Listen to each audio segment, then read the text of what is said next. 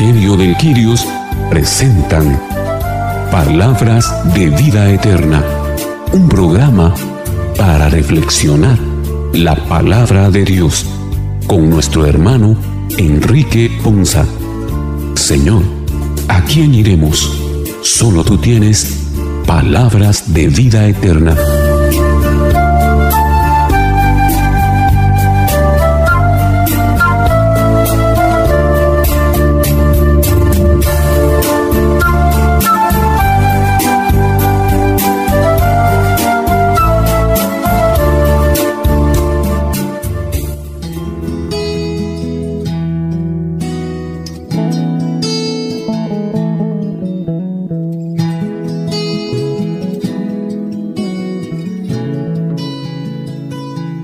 El Señor les bendiga hermanos, qué bendición y qué alegría para nosotros poder llegar una vez más hasta ustedes con este su programa Palabras de Vida Eterna, un programa en el que Dios nos permite el privilegio de reflexionar su palabra, palabra correspondiente a la liturgia de este décimo quinto domingo del tiempo ordinario. Y con alegría en nuestros corazones, el día de hoy le damos la bienvenida a todos y cada uno de ustedes que nos acompañan o nos permiten el privilegio de acompañarles. También le damos la bienvenida a nuestros hermanos que hoy estarán compartiendo con nosotros. Nuestro querido padre Víctor González, nuestro hermano Enrique Ponza, nuestra hermana Carmelina Shahil y nuestro hermano Víctor García. Iniciamos nuestro programa, como ya es costumbre, poniéndonos en manos de Dios y para eso nos encomendamos a nuestro Dios y Padre con la conducción de Padre Víctor González. En el nombre del Padre, el Hijo, el Espíritu Santo. Amén. Ven Espíritu Santo, llena los corazones de tus fieles, enciende en ellos el fuego de tu amor. Envía tu Espíritu para darnos nueva vida y renovará la faz de la tierra. Dios que iluminaste los corazones de los hombres, enciende según ese tu Espíritu para gozar siempre de sus consolaciones por el mismo Jesucristo, Señor nuestro, por los siglos de los siglos. Amén. En el nombre del Padre, el Hijo y el Espíritu Santo. La palabra de Dios en este domingo recuerda a todos nosotros nuestra elección, nuestra llamada y nuestra vocación. Vocación que comenzó el día de nuestro bautismo y que no termina nunca Vivir nuestra vocación cristiana depende de Dios, pero también depende de nosotros. Nuestra participación en este programa es signo de nuestra buena disposición, de nuestro compromiso con Dios y con su pueblo, es decir, la comunidad. En el capítulo 7, en los versículos 12 al 15 del libro del profeta Amos, encontramos un texto que nos manifiesta cómo este profeta es llamado por Dios para hablar a su pueblo. Amos no se siente a gusto con la llamada, pero responde con seriedad a Dios y cumple con la misión de denunciar los pecados del pueblo y anunciar el plan de Dios a un pueblo que le cuesta escuchar. Escuchemos con atención la primera lectura. Lectura del libro del profeta Amós. En aquel tiempo, Amasías, sacerdote de Betel, le dijo al profeta Amós, Vete de aquí, visionario, y huye al país de Judá. Gánate allá el pan profetizando. Pero no vuelvas a profetizar en Betel, porque es santuario del rey y templo del reino. Respondió Amós, yo no soy profeta ni hijo de profeta, sino pastor y cultivador de higos. El Señor me sacó de junto al rebaño y me dijo, ve y profetiza a mi pueblo Israel. Palabra de Dios, te alabamos Señor.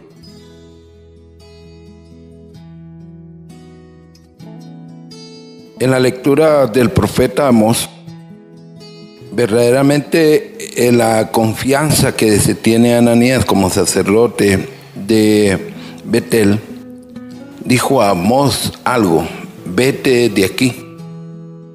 Visionario huye para el país de Judá. Y cada uno de nosotros vamos encontrando ese sentido de ser como Amós, en la grandeza de profetizar. Pero Amós le responde a Ananías, yo no soy profeta, ni hijo de profetas, sino que un pastor que cultivador de higos. Eso es lo que verdaderamente hace ver de la grandeza de los santos. los santos siempre buscan, yo no soy esto, soy el otro. Buscan la manera de encontrar ese sentido abierto a, lo que quisieran ser delante de Dios. Pero dentro de la mirada, cuando se hace presente, esa figura cada día va alcanzando más la grandeza de vida. Entonces el hombre, se, cuando ya tiene aquello, él lo tiene por una figura, a buscarse o a encontrarse o a decirse, encontrar ese sentido abierto de lo que se quiere hacer. Entonces, el hombre, porque verdaderamente junto al rebaño, o como decir, a lo que está los, en la confianza de Dios, nos hace ver a nosotros esa figura que nos hace encontrar. Entonces el pueblo de Israel ha de encontrar los profetas, el profeta que verdaderamente hace ver como lo dice Amós y como lo pronuncia Ananías.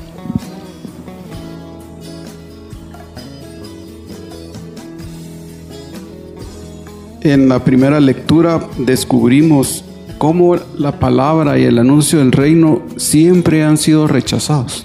Dios nos envió a los profetas, le envió a los profetas, mejor dicho, a los pueblos en su época, y fueron rechazados.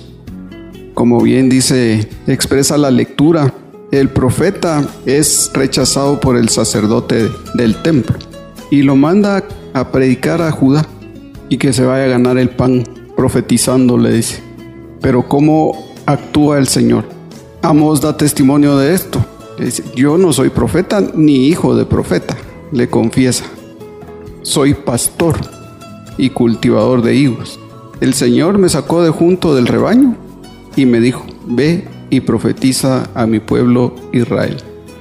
Así es como el Señor nos envía a la misión, anunciar el reino la cercanía del reino, la misericordia de Dios y el amor de Jesús. Nos elige, nos regala el don de su Espíritu Santo, nos unge con Él y nos envía a transmitir la buena nueva. Ya depende de las personas si la reciben o no, pero nosotros debemos de hacer el trabajo que el Señor nos encomienda, dar testimonio del reino, dar testimonio de un mejor estilo de vida, de un estilo de vida al estilo de Jesús. En esta lectura vemos algunas cosas interesantes. La oposición que hay cuando hay profetas, cuando hay gente que habla de Dios, cuando hay gente que dentro de su corazón quiere testificar la obra de Dios. Y muchas veces los tratan mal, muchas veces callan, los callan, otras veces los maltratan, otras veces son apartados y ya no son invitados. Y hasta se pierden círculos de amistades. Porque el que se les hable de la palabra de Dios a veces los cansa, a veces los enoja, a veces los hace meditar cosas que no quieren cambiar ni transformar. Y hay veces que, como ellos mismos dicen, ya siempre venís con la misma historia. Lo lindo de esto es que cuando tú sabes a quién estás profetizando, y entiendes ese llamado del Señor y entiendes esa gloria de Dios y descubres esa gloria de Dios. Puedes ver en el caminar que el Señor escogió a Jacob, que su nombre significa haciendo trampa, pero lo convirtió en Israel. Tomó por rey a Saúl, de una familia muy sencilla, de una familia que no tenía prestigio y que era de las tribus más pequeñas. Tomó a Salomón, un joven de apenas 18 años, 17 años, para convertirlo en rey. tomó a Juan el Bautista, que decía que todos necesitábamos bautizarnos y que teníamos que dejarnos bautizar por Cristo Jesús. La mujer cananea que le dijo al Señor que aún de las obras de la comida de los ricos los perritos se alimentaban y ella se alimentaba de ahí. Y esta parte es importante, ¿por qué? Porque tenemos que entender que Él vino a salvar el mundo y, los y a los pecadores y tenemos que reconocer esa necesidad. Pero también tenemos que tener la valentía de aceptar los retos y los llamados que Él nos hace en la vida para poder enfrentarnos y caminar en esa gloria, en esa victoria, en ese llamado. Él siempre llama a victoria, Él siempre llama a gloria, Él siempre llama a estar bien, Él siempre promete eso. Pero la falta de conocimiento de Jesús, la falta de disposición de creerle, el temor de que nos hagan daño por hablar de Él, o el temor de que nos hagan burla por hablar de Él, nos evita a nosotros el hablar de Él y olvidamos si hacemos caso omiso o nos tapamos los oídos a esos llamados que Él nos hace. Por eso es importante esta parte. ¿Por qué razón?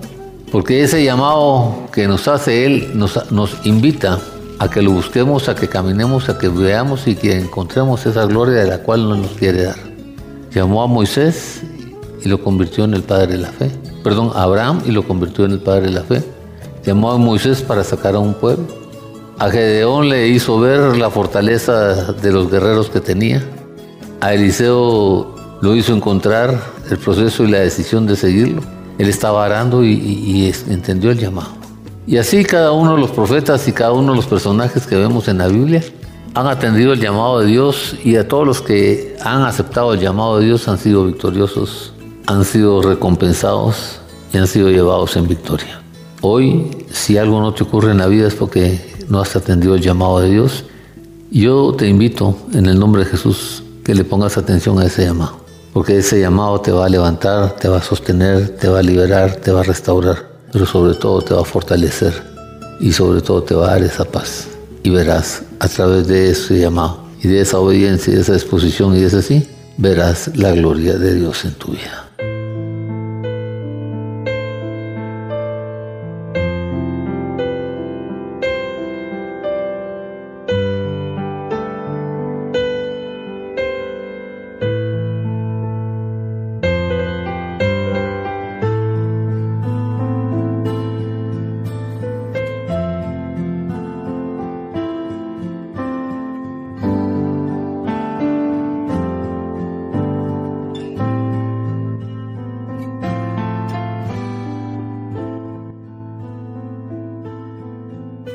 El capítulo 1 del libro de Efesios, los versículos 3 al 14, Pablo nos entona un canto de acción de gracia y de alabanza a Dios por su elección y las bendiciones recibidas. Una bendición que recae sobre todos los bautizados. Un llamado a vivir para Dios que se dirige a todos nosotros. Escuchemos con atención la segunda lectura.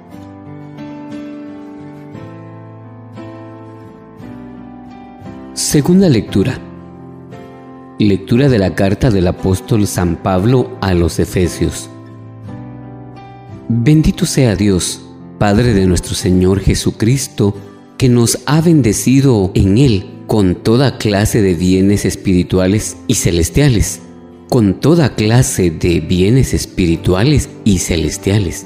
Él nos eligió en Cristo antes de crear el mundo para que fuéramos santos e irreprochables a sus ojos por el amor. Y determinó, porque así lo quiso, que por medio de Jesucristo fuéramos sus hijos, para que alabemos y glorifiquemos la gracia con que nos ha favorecido por medio de su Hijo amado. Pues por Cristo, por su sangre hemos recibido la redención, el perdón de los pecados, y Él ha prodigado sobre nosotros el tesoro de su gracia con toda sabiduría e inteligencia, dándonos a conocer el misterio de su voluntad.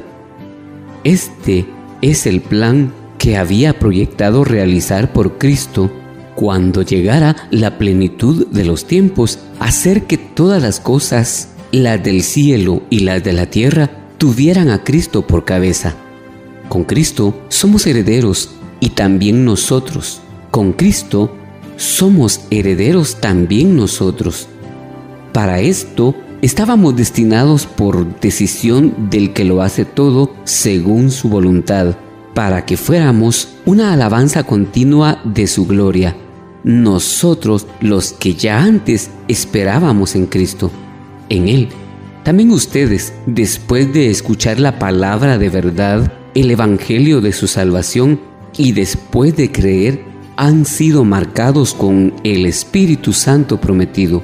Este Espíritu es la gracia de nuestra herencia mientras llega la liberación del pueblo adquirido por Dios para alabanza de su gloria. Palabra de Dios. Te alabamos, Señor.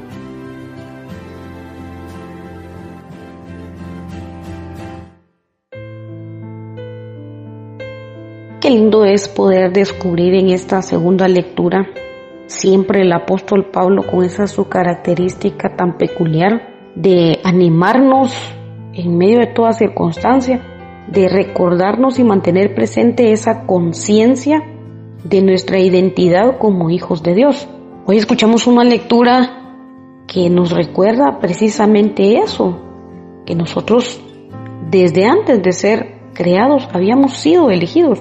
Y es súper interesante eso porque, digo yo, o sea, como alguien que aún no es creado ya ha sido pensado. Supongo que ha de ser más o menos como cuando pues una pareja de esposos decide planificar tener un hijo y están en esa espera, que tal vez todavía no ha sido engendrado el muchachito, pero ya está ese amor hacia Él, ya está ese anhelo por Él, por conocer, por ver su carita, por poder sentir ese sentimiento de ser padres. Supongo yo que ha de ser más o menos, más o menos así.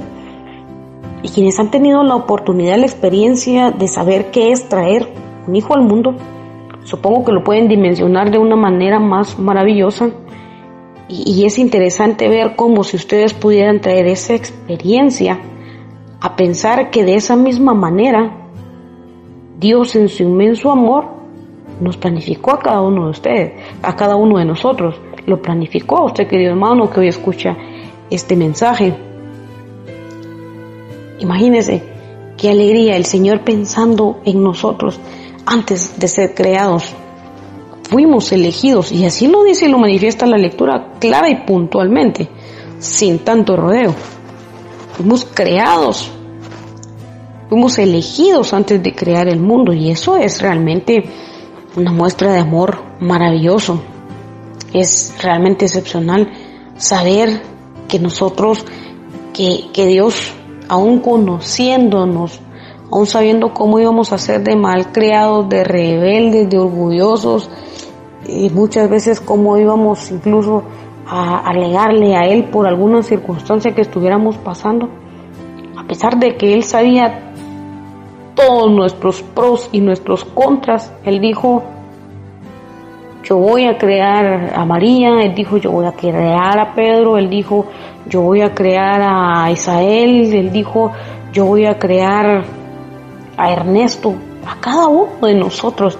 Es maravilloso realmente ver cómo se manifestó ese amor de Él para con nosotros, para que fuéramos sus hijos, sus elegidos. Y es muy interesante hoy ver cómo la lectura nos recuerda una, un dato muy curioso. Dentro de la lectura dice que Él, el Padre, por medio de Jesús, ha prodigado sobre nosotros el tesoro de su gracia. Fíjense pues cómo es de interesante esto porque si nos vamos a recordar, y cuando escuchamos la palabra prodigar o pródigo, inmediatamente, no sé ustedes, pero al menos a mí, inmediatamente me viene a la mente la parábola del hijo pródigo. Y si recordamos, pues básicamente esta es una parábola que nos pone de manifiesto como un hijo, el hijo pródigo, ¿sí?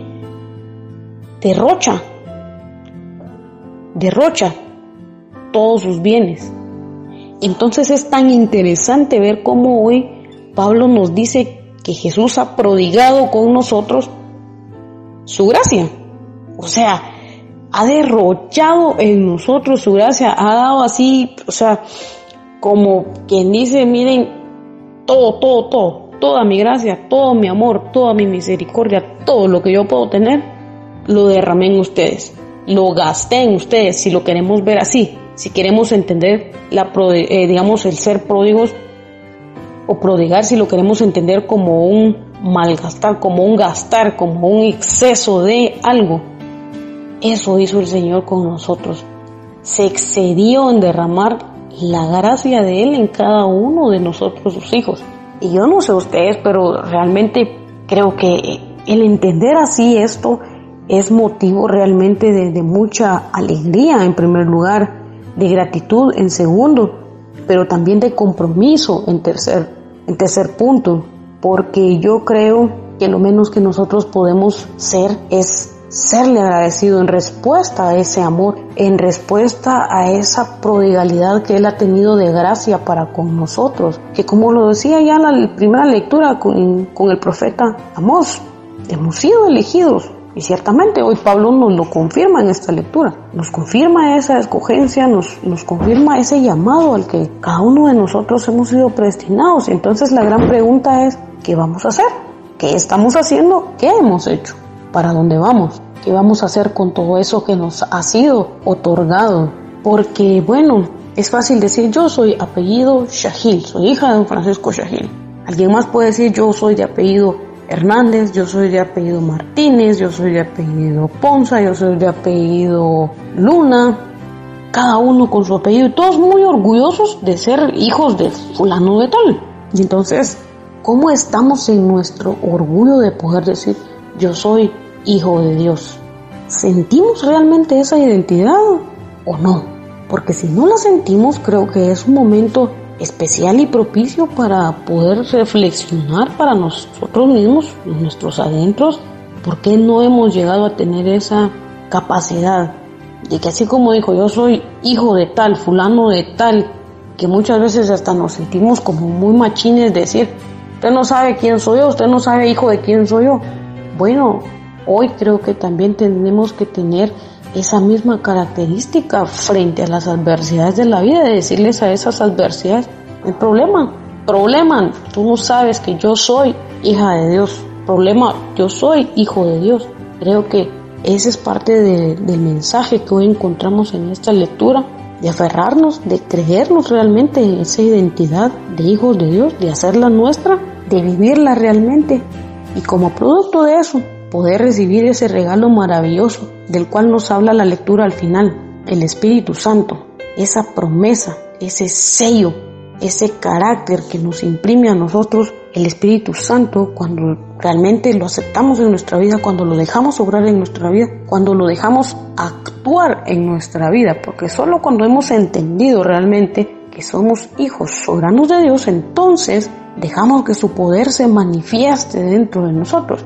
Y entonces ahí sacamos lo que decimos en buen chapín, que cuando alguien tiene cierto carácter es porque ya lo trae de familia. Bueno, hoy comencemos también a manifestar ese carácter, saquemos ese nuestro modito de hijos de Dios, ¿verdad? Que debería de ser amor al prójimo, obediencia, un buen testimonio, las cualidades de un hijo de Dios, las cualidades de una hija de Dios que así como nosotros nos sentimos orgullosos de traer ciertas cualidades biológicas de nuestra familia de consanguinidad, que también hoy nosotros comencemos a manifestar cada una de esas cualidades de un verdadero hijo de Dios o de una verdadera hija de Dios. ¿Para qué? Para un solo fin, para hacer realidad lo que dice la misma lectura en Efesios que hoy hemos escuchado, para que seamos una alabanza continua de gloria para Cristo Jesús.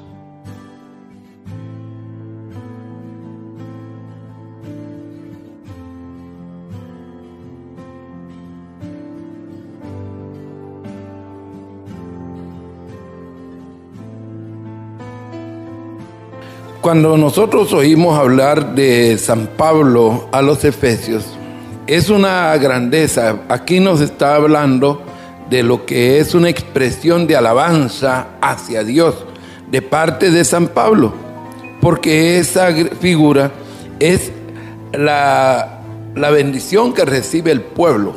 Cuando recibe el pueblo es la bendición de, como decir, suplicante de todo lo que se hace. Es un Cristo ante Dios, antes creer en el mundo, para que fuéramos, para que fuéramos santos, aprovechar lo que es el amor, saber determinar lo que es la vida, saber glorificar de lo que es la vida, saber entender de lo que es la vida. Y eso cada día más el hombre va encontrando ese sentido abierto a la confianza de Dios.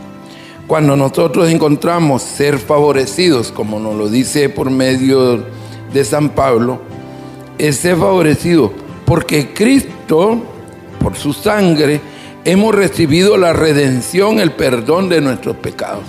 Es el suplicio del llegar a la cruz. Es el momento grande en que nosotros podemos compartir ese amor. Entonces el hombre se va buscando y se va haciendo a la confianza de lo que quiere ser y de lo que quiere hacer la voluntad del Padre. Entonces, para encontrar el plan de salvación, tenemos que tener ese, ese proyecto proyectado a realizarse con Cristo.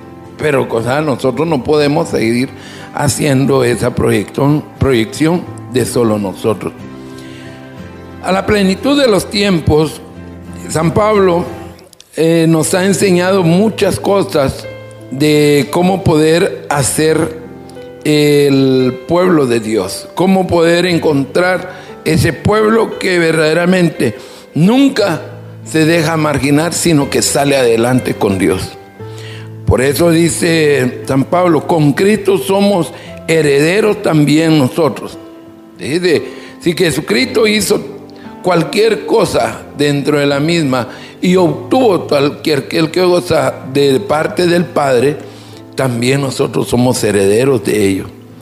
Porque también nosotros, después de escuchar su palabra, encontramos la verdad del Evangelio, es la salvación que nos hace crecer y creer, porque somos marcados con Cristo.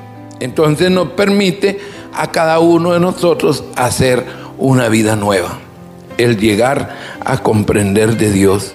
Entonces el Espíritu nos da la garantía, porque por eso dice, el, el que viene después de mí, el que, el que va a estar después de mí, es el que les va a dar garantía a ustedes por esto.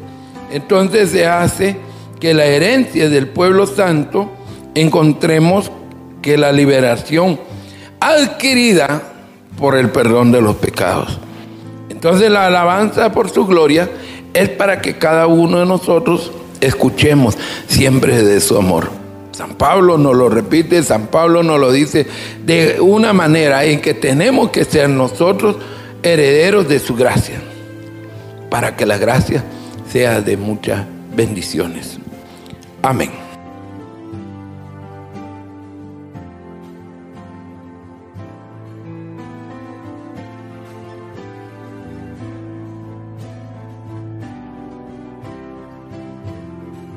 Impresionante la segunda lectura. De entradita, Pablo afirmando la descendencia santa de Jesucristo. Menciona que Dios es Padre de nuestro Señor, Jesús el Cristo, nuestro Salvador, nuestro Redentor, y que nos ha bendecido en Él con toda clase de bienes espirituales, la fortaleza y los dones del Espíritu Santo, los que nos, los que nos llevan a dar frutos espirituales que nos distinguen de nuestros hermanos del mundo. Y todos los bienes espirituales, esa riqueza, la sabiduría, todo lo que nos ayuda a Jesús a través de su Santo Espíritu para que nosotros seamos sus testigos acá en la tierra. Él nos eligió en Cristo, dice la palabra, hace mucho tiempo, antes de que nosotros naciéramos, ya Dios nos había elegido para que fuéramos santos e irreprochables. Esa es la conducta que Dios espera de nosotros.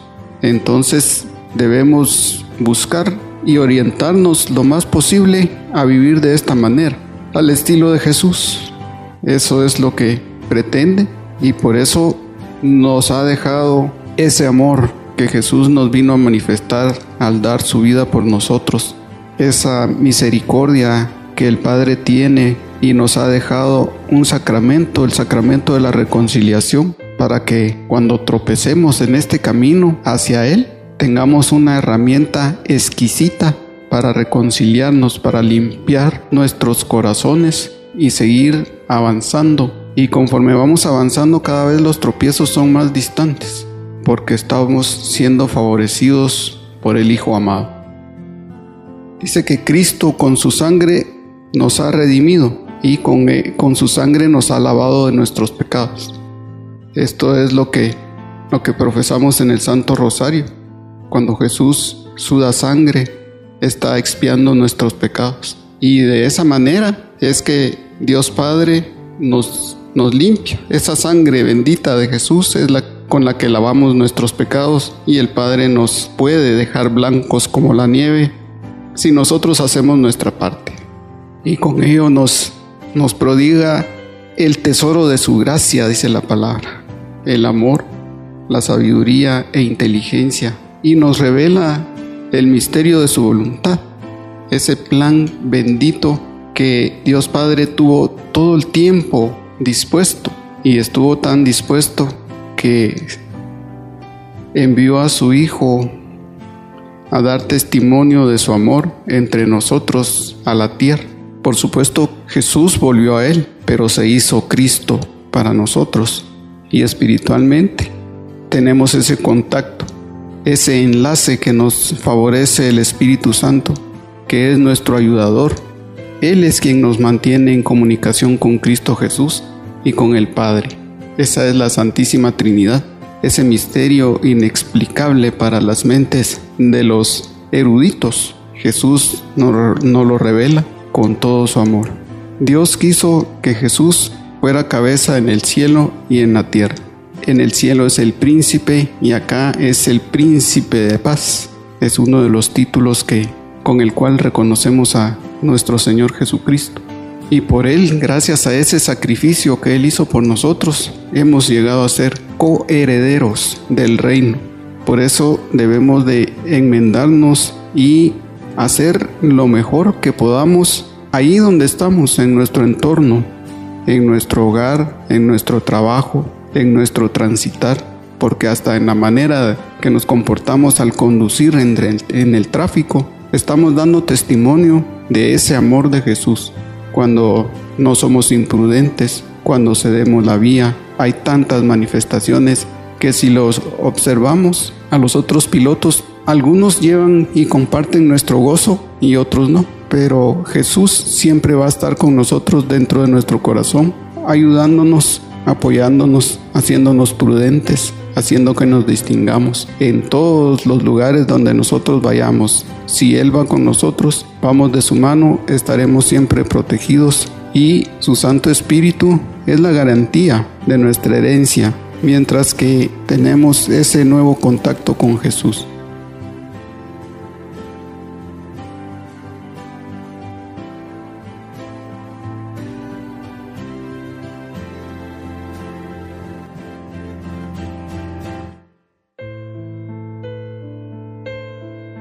Esta lectura vemos las bendiciones espirituales en Cristo y hay tres procesos bien importantes. Primero, el plan divino de salvación del Señor. Cuando Él nos habla que el Padre a través de Jesucristo nos ha bendecido en las regiones celestiales con toda bendición espiritual en Cristo. Y esto nos lo va a entender a nosotros. ¿Por qué? Porque te dice, mira, yo te escogí y tengo un plan, tengo unas promesas y tengo unas bendiciones para tu vida. Y te estoy llamando para que tú vengas, para que tú decidas y entiendas que, cuál es la gloria que te quiero dar, cuál es el regalo que te quiero otorgar a través de Cristo Jesús. Tienes que entender quién es Jesús en tu vida y tienes que entender el valor de Jesús en tu vida y tienes que entender que lo tienes que declarar como Señor de tu vida. Porque si Cristo no es el Señor de tu vida, tú no has entendido cuál es el principio, el propósito, el objetivo del plan de, de salvación del Padre para con nosotros. Y Él lo que quiere es salvarte y rescatarte en el amor. Y nos predestinó, para ser adoptados, para ser adoptados. Por eso es la palabra de Dios en, el Evangelio según San Juan, en el capítulo 1, que todos los que le creyeron en Él, les dio el poder y la condición de poderse hacer hijos de Dios, porque solo Jesús puede hacernos hijos de Dios. Y ese regalo tan y ese regalo tan maravilloso y ese regalo tan hermoso y ese regalo tan grande que nosotros tenemos es el que nos da Él a través de su glorioso, de, ese depósito de su voluntad. Y ahí podemos ver cómo Él nos recibe como hijos, cómo nos lleva a santidad, entender que somos predestinados a eso, entender que nos escoge y que está queriendo cumplir la voluntad del Padre en nuestra vida. Y cómo Él nos acepta aún en la condición en la que estamos, en el momento en el que estamos, en la circunstancia en la que estamos viviendo y para alabanza de su gloriosa vida. Y esa riqueza que nos quiere otorgar y ese perdón que Él nos está dando y esa redención que nos está dando y ese, esa liberación que nos está dando es la abundancia espiritual que Él quiere que nosotros vivamos en ese regalo de bendición. Por eso es que la sabiduría de Dios es importante descubrirla y vivirla. ¿Para qué? Para que entendiendo y comprendiendo esa sabiduría nosotros podamos ir encaminados en su gloria, en su bendición y en su unción. La revelación misma del misterio es la que Él nos da. ¿Por qué? Porque Él se revela ante nosotros, da el cumplimiento a las palabras y nos invita a participar en ese regalo. Y nos invita y nos llama para establecer y decirnos que tenemos, fuimos, que somos coherederos con Él en todo. Y esa gracia y ese perdón y esa herencia que nosotros vamos a recibir es la soberanía que Dios le otorga a Jesús y es la esperanza espiritual que Dios le otorga a Jesús para que sea transmitido a nosotros y que a través de reconocer a Jesús y darle esa gloria a Dios en nuestra vida, nosotros podamos caminar con el poder del Espíritu Santo, creyendo en el Evangelio y viviendo el Evangelio, escuchando el Evangelio y cumpliendo el Evangelio, toda la obra de bendición. Por eso al final dice, este garantiza nuestra herencia hasta que llegue la redención final del pueblo adquirido por, por Dios para alabanza de su gloria tú y yo vamos a tener una, una herencia, tú y yo vamos a tener esa decisión, tú y yo vamos a tener esa victoria. En el nombre de Cristo Jesús.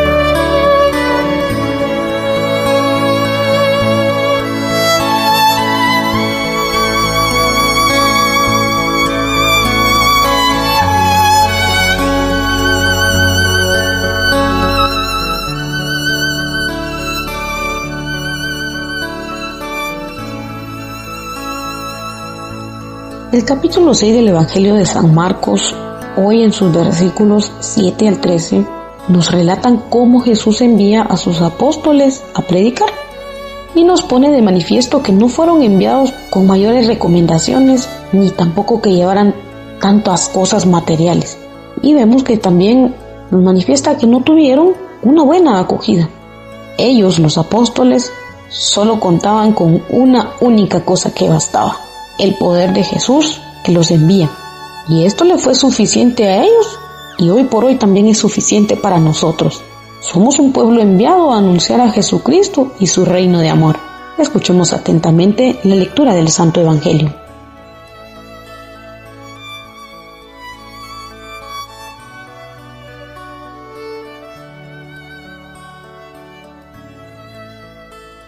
Lectura del Santo Evangelio según San Marcos. Gloria a ti, Señor. En aquel tiempo llamó Jesús a los doce, los envió de dos en dos y les dio poder sobre los espíritus inmundos.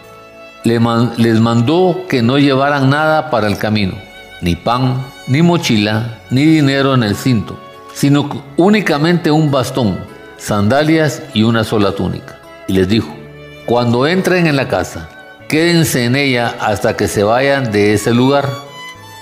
Si en alguna parte no los reciben ni los escuchan, al abandonar ese lugar, sacúdanse el polvo de los pies como una advertencia para ellos. Los discípulos se fueron a predicar el arrepentimiento. Expulsaban a los demonios, ungían con aceite a los enfermos y los curaban. Palabra del Señor. Gloria a ti, Señor Jesús.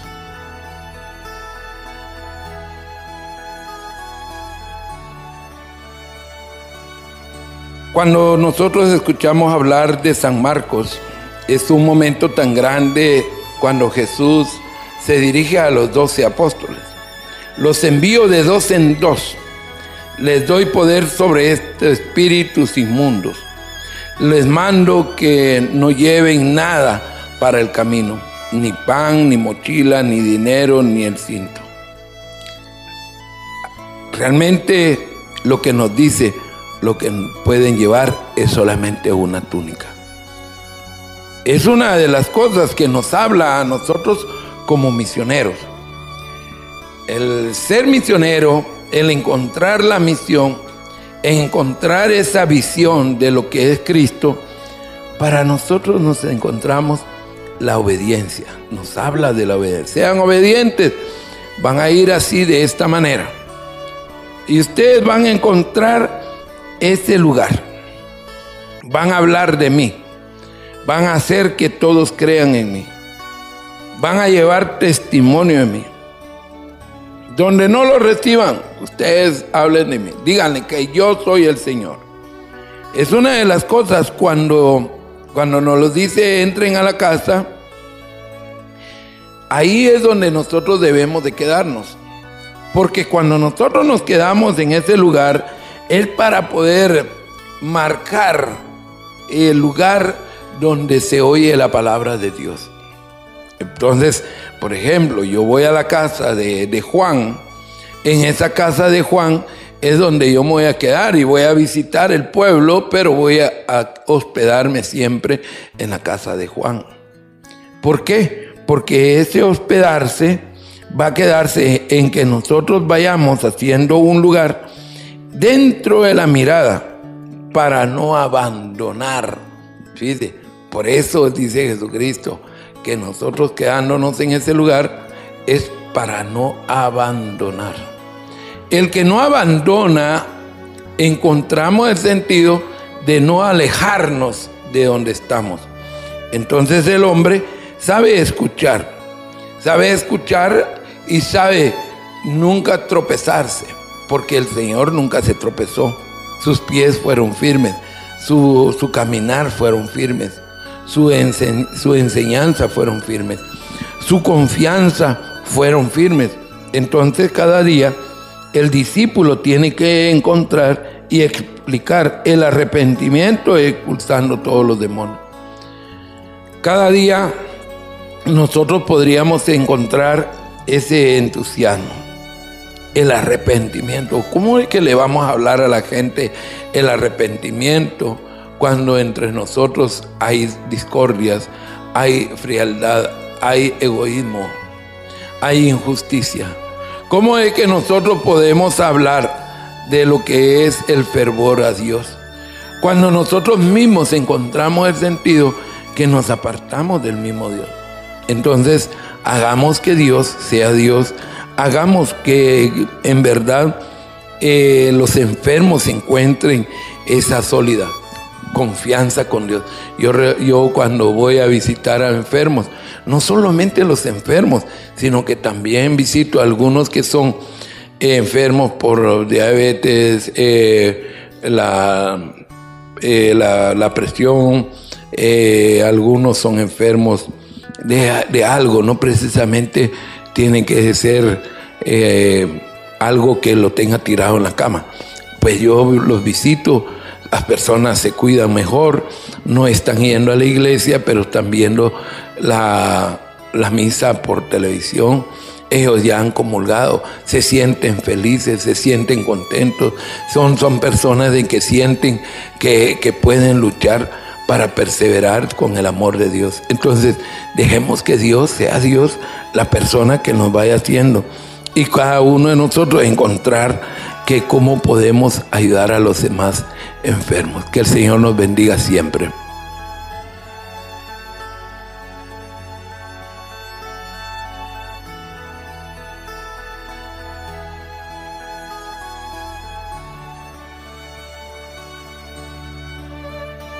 Bello, conmovedor e impresionante el Evangelio. Desde la aclamación.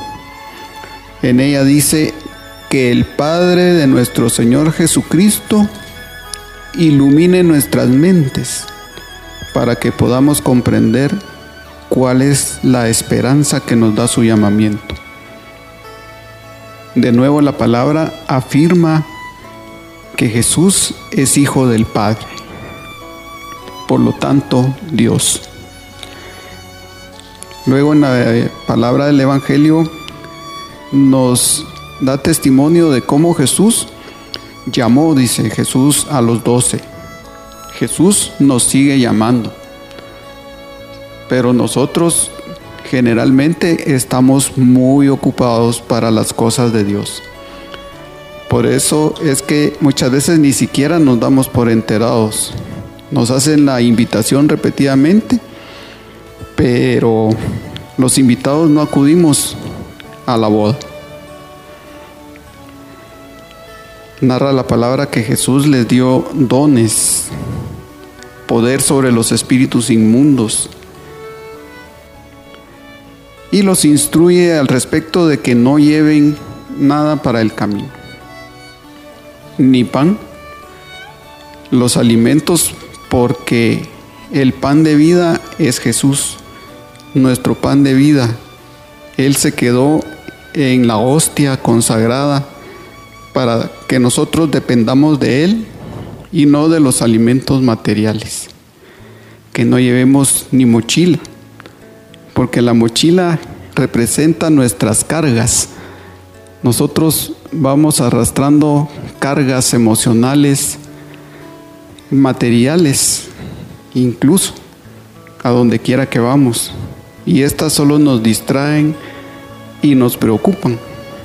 Nos ocupan mal. Nos ocupan antes de tiempo. Por eso preocupan. Las sandalias, sí las autorizo. Estas son símbolo de pertenencia y un bastón. El bastón es el soporte que Jesús nos brinda a lo largo de nuestra vida. Y una sola túnica para que no nos mudemos, para que no cambiemos en el camino. Debemos ser siempre las mismas personas, dar siempre el mismo testimonio y no perder de vista nuestra misión. También los advirtió de que si en alguna parte no eran bien recibidos, abandonaran el lugar y que hasta el polvo de sus pies se sacudieran.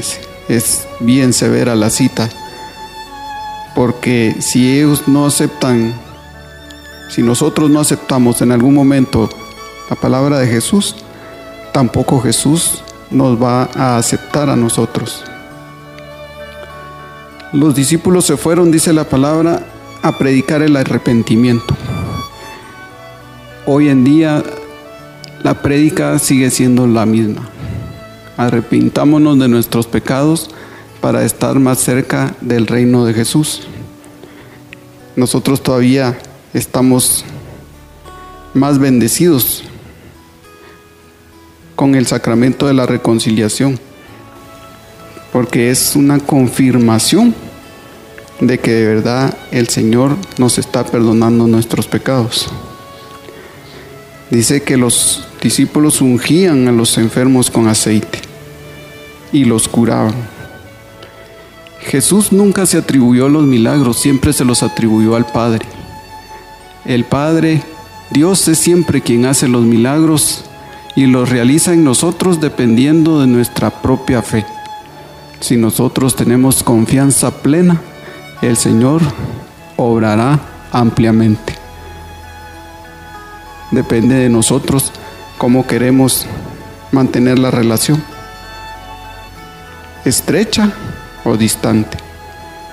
Jesús siempre está a la puerta y llama. Depende de nosotros si le abrimos para que Él entre y cene con nosotros.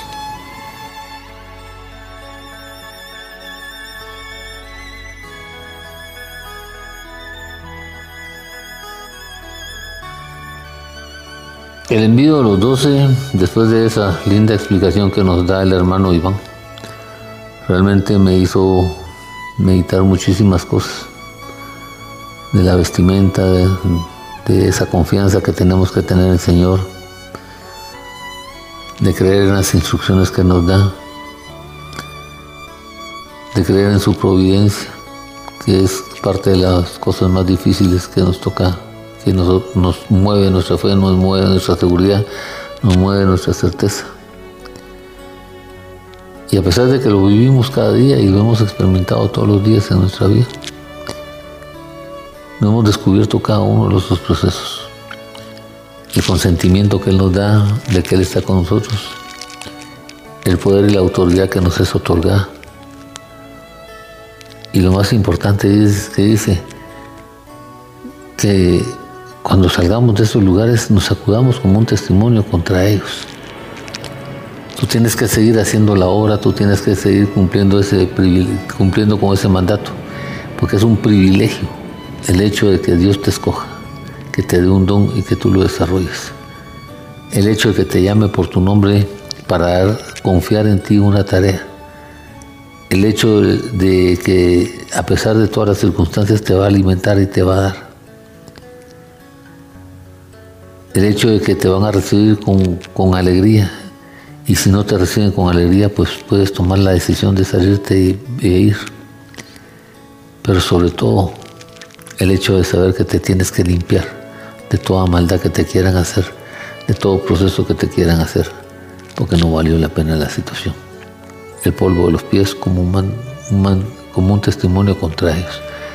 Sacúdete todo eso que te tiene esclavizado, que te tiene atado, que te tiene y que te lleva en ese proceso y dile al Señor que te sane de esa ceguera espiritual y de esa sordera espiritual y esa, esa dureza de corazón para que con el arrepentimiento y los procesos que tengas que hacer, entonces te conviertas en un servidor de Dios y que vayas a hacer la obra que Él quiere encomendarte en la vida.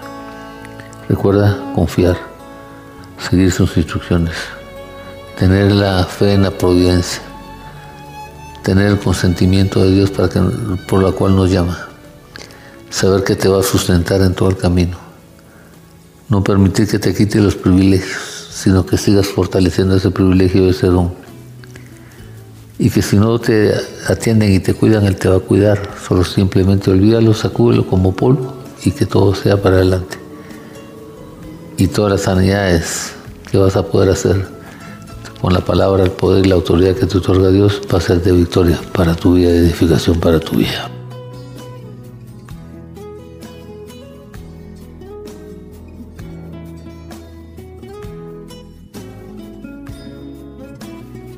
Bueno, le damos gracias a Dios por este día que nos ha regalado para que podamos seguir compartiendo la palabra de Dios.